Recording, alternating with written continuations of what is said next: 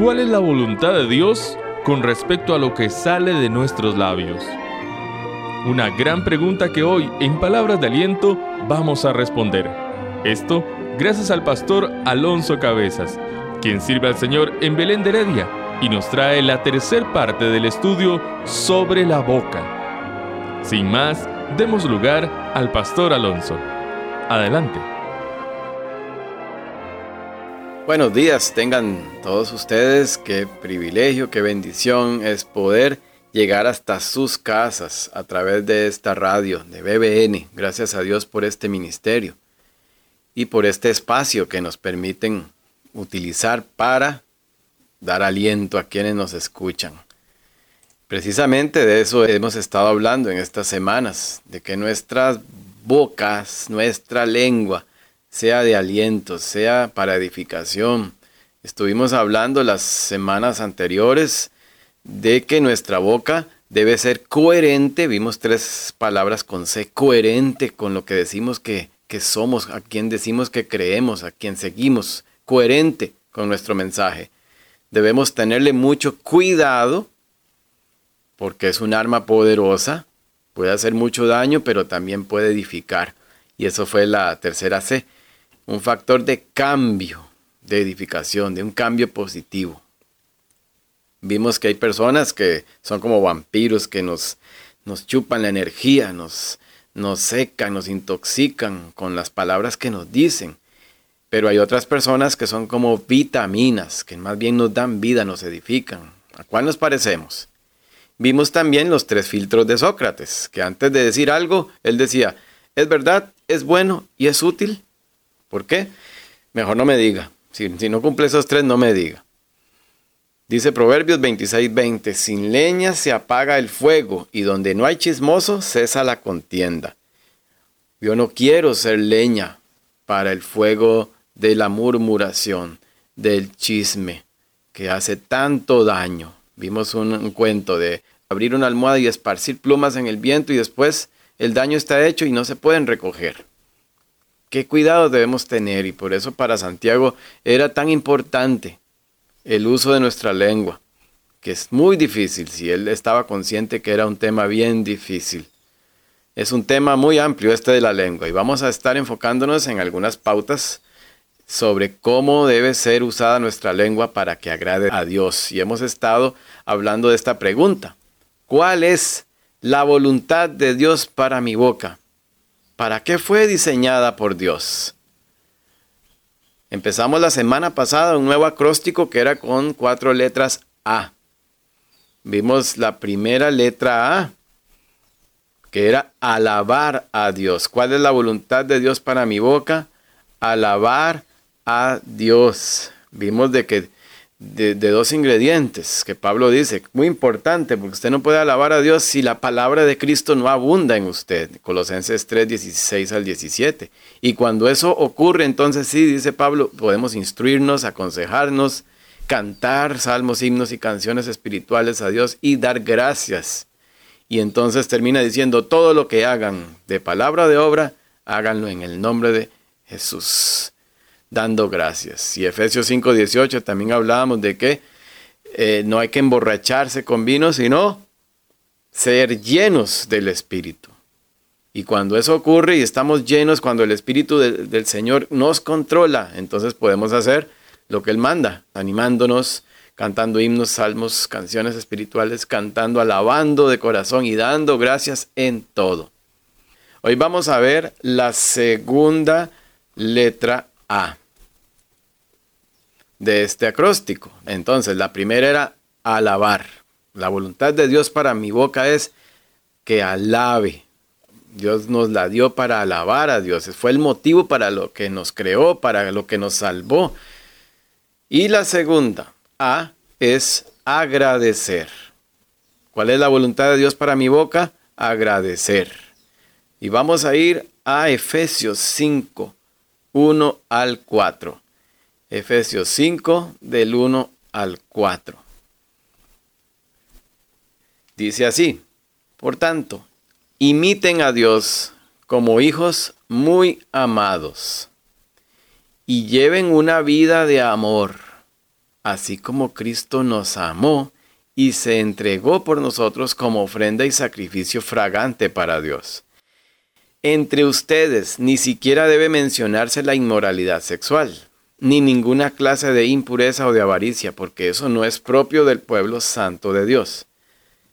Tampoco debe haber palabras indecentes, conversaciones necias, ni chistes groseros, todo lo cual está fuera de lugar. Haya más bien acción de gracias. ¿Qué podemos aprender de esta pequeña cita? Ve qué interesante que cuando el, el apóstol Pablo empieza a nombrar diferentes características que no deben haber entre los hijos de Dios, entonces menciona la inmoralidad sexual. Pero nada más, pero la inmoralidad sexual es, es un tema muy amplio también. Podría haber detallado más. Después dice, ni ninguna clase de impureza o avaricia. Eso incluye todo, impureza o avaricia, impureza. Todo lo que hablamos puede ser también impureza. Pero él deja un apartado especial para lo que tiene que ver con la boca. Y ese es el versículo 4. Detalla más en lo que es el uso de nuestra boca. Pareciera que esto es más común que los demás pecados? ¿Será que es socialmente más aceptado? Ah, sí, la inmoralidad sexual, ah, sí, eso no, eso sí es un pecado muy escandaloso. Eh, impureza, avaricia, no, eso, eso ni siquiera debe mencionarse. Y para eso yo creo que entonces él detalla más en el 4, porque pensamos que lo que hablamos, ah, no, eso no es tan importante. Y es que tenemos la tendencia a, a santificar ciertos pecados, por decirlo así. Entonces hasta los vestimos de, de piedad. Típico, llama a alguien, a, un hermano o una hermana, hermanita, te llamo para compartirte una petición de oración por tal otro hermano que viera que se metió en esto y está en esto y, al final eh, esa oración era, era un chisme. Eso era un chisme camuflado con el disfraz de oración. También ocurre mucho en encuestas en la iglesia. Las famosas encuestas de este tipo. Hermana o hermano, ¿qué piensa usted de aquello que dijo el hermano? ¿Qué piensa usted de cómo anda vestido tal otro? ¿Qué piensa usted de lo, de lo que hicieron acá? ¿O de, qué piensa usted de cómo pintaron esta aula de la iglesia? ¿Qué piensa usted? ¿Qué le pareció la actividad de ayer? Y eh, eso puede dar pie también a muchos chismes y murmuraciones, conversaciones necias que están vestidas de piedad. Me llama la atención que Pablo se eh, enfoca más en este cuatro y deja un apartado especial para lo que tiene que ver con el uso de la lengua. Vuelvo a leerlo, tampoco debe haber palabras indecentes, conversaciones necias ni chistes groseros, todo lo cual está fuera del lugar. Y ahora viene un contraste. Haya más bien acción de gracias. De nuevo, ¿cuánto de nuestras conversaciones tienen que ver con lo que no debe haber y, lo, y, cuánto debe, eh, tiene que ver con lo que sí debe haber? ¿Cuánto de nuestras conversaciones están llenos de palabras indecentes, conversaciones necias, chistes groseros y, y poco acción de gracias? Más bien dice, haya acción de gracias. Eliminen todo eso. Su hablar debe ser caracterizado por palabras de gratitud, porque la gratitud nos hace ser humildes. Lo contrario, una persona orgullosa no es agradecida, más bien está quejándose porque cree que todo lo merece, todo gira a su alrededor. Debe y tienen el derecho los demás de complacerlo, de darle cosas. En cambio, la persona humilde da gracias porque sabe que todo lo que recibe es un regalo, no merece, es consciente de que no merece nada y más bien da gracias por todo. Y sobre este tema de la gratitud, dice, también escribe en Primera Tesalonicenses Pablo en el capítulo 5, 16 al 18. Primera Tesalonicenses 5, 16 al 18. Escribe así, estén siempre alegres, oren sin cesar, den gracias a Dios en toda situación interesante que dice en toda situación. ¿Por qué no simplemente dijo den gracias a Dios? Sean agradecidos. ¿Por qué tiene que especificar en toda situación? Porque generalmente damos gracias por las cosas que nos gustan, ¿cierto? Por lo, lo que nos hace sentir bien. Pero no oramos por las cosas que no nos gustan, por las cosas que nos incomodan. ¿Quién da gracias por los desiertos? Decía la semana pasada, si usted ha dado gracias, ha alabado a Dios o ha dado gracias a Dios por esta crisis. ¿Cómo va a decir eso, hermano? Deberíamos unirnos en un clamor nacional para que Dios quite esta pandemia. Pues sí, no está mal pedirle a Dios que quite eso, pero a veces Él permite, permite los desiertos, permite las pruebas por algún motivo especial.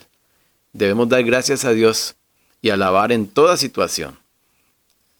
Debemos descubrir esas perlas escondidas debajo de esta crisis. Den gracias a Dios en toda situación, porque esta es su voluntad, dice. Y hemos estado respondiendo a la pregunta, ¿cuál es la voluntad de Dios para mi boca? Que dé gracias. Aquí lo dice claramente, porque esta es la voluntad para ustedes en Cristo Jesús.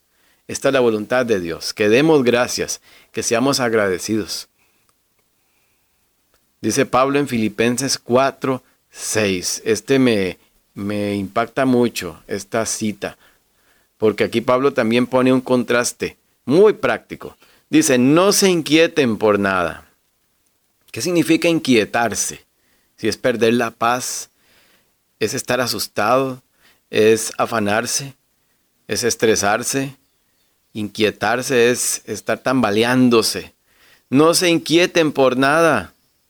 Ahora viene el contraste. Más bien, en toda ocasión, con oración y ruego, presenten sus peticiones a Dios y denle gracias. Entonces, vamos a, parafrasear un poco más esta cita. ¿Cuál es el remedio para el estrés, para la angustia, para la inquietud? que dice Pablo, más bien no se inquieten por nada, toda ocasión más bien oren, lleve esas cargas a Dios, presenten sus peticiones a Dios y acompañado a eso es denle gracias. Presenten sus peticiones, pero denle gracias. Qué interesante que Pablo hace ese balance, porque normalmente vamos a Dios únicamente para pedir. Es más común, Señor, te pido por esto, dame, dame, ayúdame. Le damos instrucciones a Dios, a veces parecen nuestras oraciones, y hemos llegado a veces a niveles más, más absurdos e irreverentes, hasta el punto de decretar, declarar y establecer lo que Dios debe hacer. Así no se ora. ¿Qué aprendemos? Hágase tu voluntad. Y por eso dice, denle gracias. No olviden dar gracias. Seamos hijos agradecidos, no solo interesados denle gracias. El dar gracias, como decía antes, nos humilla, nos recuerda que todo lo que tenemos es por pura gracia de Dios. Ya hemos visto del acróstico de 4A, ya vimos las primeras dos. Vimos que nuestra boca debe servir para alabar. La voluntad de Dios es que nuestra boca le alabe. Y la segunda que estamos viendo hoy es que le agradezca. Entonces, vamos a evaluarnos de nuevo del 1 al 10. Piense para, para sí mismo, en, su intimidad. Del 1 al 10. ¿Es mi boca una boca agradecida? O lo contrario, ¿es una boca quejumbrosa? ¿Qué le caracteriza más? ¿Es usted una persona que se queja? ¡Ay, qué calor! ¡Ay, qué frío! Ay, qué dolor esto, ay, que me falta esto, si tuviera yo esto, o es una boca agradecida. Eso va a decir mucho de cómo es su orgullo. Los hijos de Dios debemos caracterizarnos por ser las personas más agradecidas del mundo. Debemos ser los más felices. Se nos ha amado y se nos ha dado mucho más de lo que merecemos. Tenemos un gran Salvador, un Dios que se rebajó y nos buscó y nos salvó, pagó el precio por nuestro pecado. Debemos ser agradecidos con Dios, pero también dar gracias por quienes nos rodean y agradecer a quienes nos rodean. Cada vez que alguien le vende algo, le presta un servicio, hace cualquier cosa, dele gracias. Verán cómo nuestras palabras cambian. Recuerden el poder de nuestras palabras. Nuestras palabras pueden ser un grato perfume o pueden ser podredumbre. ¿A cuál se parece más? ¿A cuál boca se parece más? De nuevo, ¿cuál es la voluntad para mi boca? Primera palabra que vimos, alabar y agradecer. Te damos gracias, Señor, por tanto que nos has dado. Que nuestra boca sea un instrumento de alabanza, de agradecimiento. Que otros puedan ver la diferencia en nuestro hablar. Gracias te damos por el privilegio de entrar en tu palabra y aprender esto tan valioso y cada vez ir siendo conformados a tu imagen, parecernos más a ti, no solo en lo que haces, sino en lo que decías, en cómo hablabas, qué tipo de palabras salían de tu boca. Gracias por amarnos tanto y por darnos innumerables motivos para agradecer. El nombre de Jesús oramos. Amén. Agradecemos al pastor Alonso Cabezas por el estudio de hoy y a usted querido oyente por su fiel sintonía. Le esperamos la próxima semana para continuar con este estudio sobre la boca y así seguir creciendo a través de las escrituras. Este es su programa Palabras de Aliento a través del 910 AM. Somos BBN.